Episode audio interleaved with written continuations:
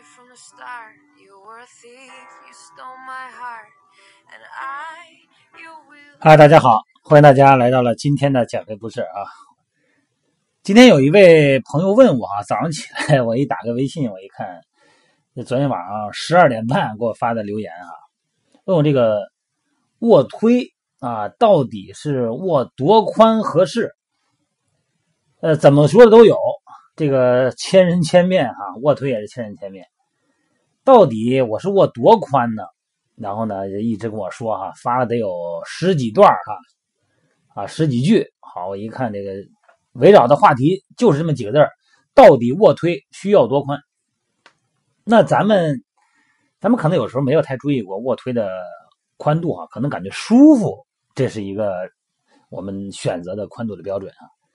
但如果是简单的改变握距呢，跟你训练呢可能带来一些影响。它很可能直接的决定呢，这个动作呢刺激的是你的上胸部还是你的下胸部，是你的胸的内侧还是外侧，或者是三头肌。那么你的握法呢，甚至于说决定这个动作的动作幅度啊，和你最终呢能够移动多大的重量，产生多大的刺激。咱们先介绍哈，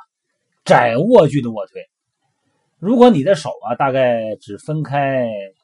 二十五到三十厘米，那这个时候呢，这个距离呢就有点类似于你手臂训练中的这个窄握推举哈啊，它就是很精准的刺激到你的肱三头肌和胸大肌的内侧啊，挤那个中缝哈，那感觉你感觉明显的一个挤压感。那你要把这个杠铃杆往下落到胸部的时候呢，这个时候你的前臂从正面看哈，肯定是大小臂小于九十度的。那么这个时候呢，这个距离呢肯定会窄于肩宽，对吧？这是一个窄握推举，这是一个肱三头肌训练。还有一个呢，就是宽握距。如果呢，这个手啊，离杠铃片离两边的杠铃片很近了，那你把这个杠铃下落到胸部的位置的时候，这个时候呢，从你的正面看啊，大小臂是九十度，那么大臂呢平行于地面，这个呢就是宽握距了。它能够很好的呢，把这个重量的训练的负荷呢转移到你的胸部，尤其是你的胸大肌的外侧，而且呢，可以给肩很好的刺激。那么这样的话呢，可以通过这种方法呢，减少施加在肱三头肌的负荷，只是减少啊，不可能没有，因为你只要是肘屈伸，不可能没有三头肌参与。那这样的话呢，就可能通过这种方法来能够推起更大的重量，因为呢，你可以用到更多的胸肌力量，并且呢，杠铃的位移越短，你看你握的越宽呢，它杠铃位移越短，那你移动重量相对就越大一点。但是很多人发现啊，太宽的握距呢，让肩产生很大疼痛的风险，因为肩承受的压力呢就会大一点了。咱们再说中等握距啊，中等握距。那么对于卧推来说呢，最普通的建议呢就是中等握距了。这个就是介于宽握距和窄握距之间这么一个握距。也就是说呢，当你把杠铃杆放到胸的位置的时候啊，一般胸的上方一拳的宽度哈，大概这个位置的时候，那么这个时候你的从正面看啊，你的大臂、小臂哈，嗯，基本上是垂直，基本上是九十度，但是呢，它是小于九十度的，它是略小于九十度的，大概在八十度左右哈。那么这个是一个，其实是一个中等握距，而且呢，你握的时候比较舒服，你会感觉很舒服，你肩的压力也不大呢，然后手腕呢、肘关节压力也不大，是这个握距啊。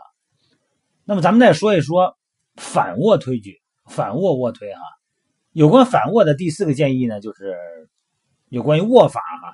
嗯，你看这个手指哈，有开握，有全握啊，反握。这个反握呢，在咱们这个整个杠铃放在胸前的位置的时候呢，前臂啊肯定是要垂直地面的，而且肘部呢必须大臂要夹着身体，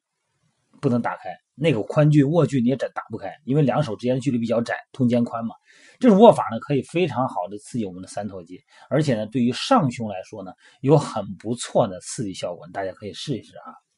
那你说究竟到底是这个握法和握距怎么选择呢？因为每一种握距啊和握法呢都有它不同的训练目标啊，你不能说我这个，你说一个卧推，这个卧推就包含着这些训练。那你说我要针对于胸的中缝训练、内侧训练，那肯定是窄握距或者中等握距。那你要说我这整个的肌肉训练，那肯定是宽握距。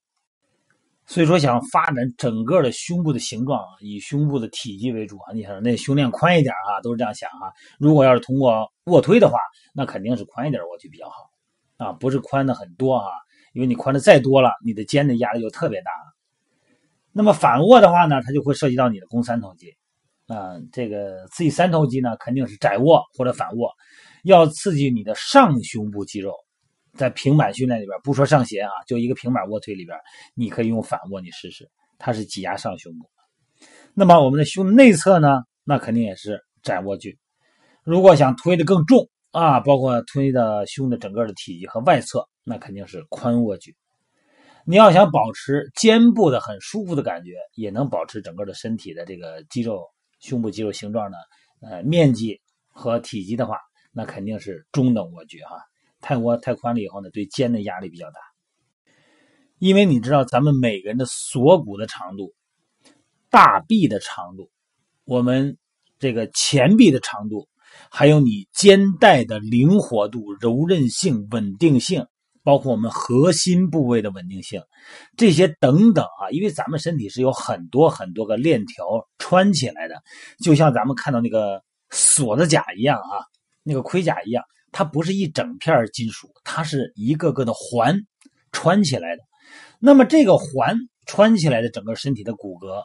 那如果你要想指望一个位置，想把它做准确，达到什么效果是不可能的。它是整体，我们全身要整体观哈，包括深蹲一样，卧推什么都一样。如果呢，你只说我这个肩应该怎么做，卧距应该怎么做。不考虑每个人的个体差异，呃，每个人的这个肩宽啊、锁骨宽度啊，包括核心稳定性、这个肌肉功能等等，包括灵活度，那这样的话呢，你解释起来就没法解释。这个人在这个动作在他用的身上感觉很舒服，很有感觉，你跟他一样做，肯定就没感觉。你别看你们身高都一样，但是呢，你可能不太具体知道每个人的锁骨的长度、前臂的长度，包括核心力量、神经控制力都存在着个体差异啊。你看，大家可以通过这个荔枝微课堂啊，荔枝微课堂里边呢，我有两套视频，一套视频呢就是健身房的器械视频，这个比较简单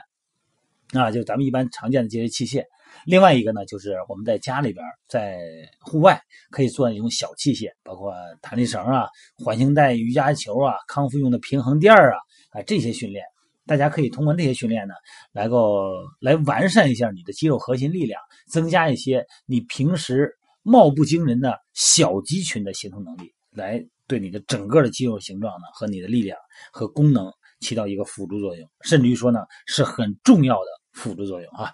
好，各位，咱就聊到这儿啊，晚上呢美拍直播见啊。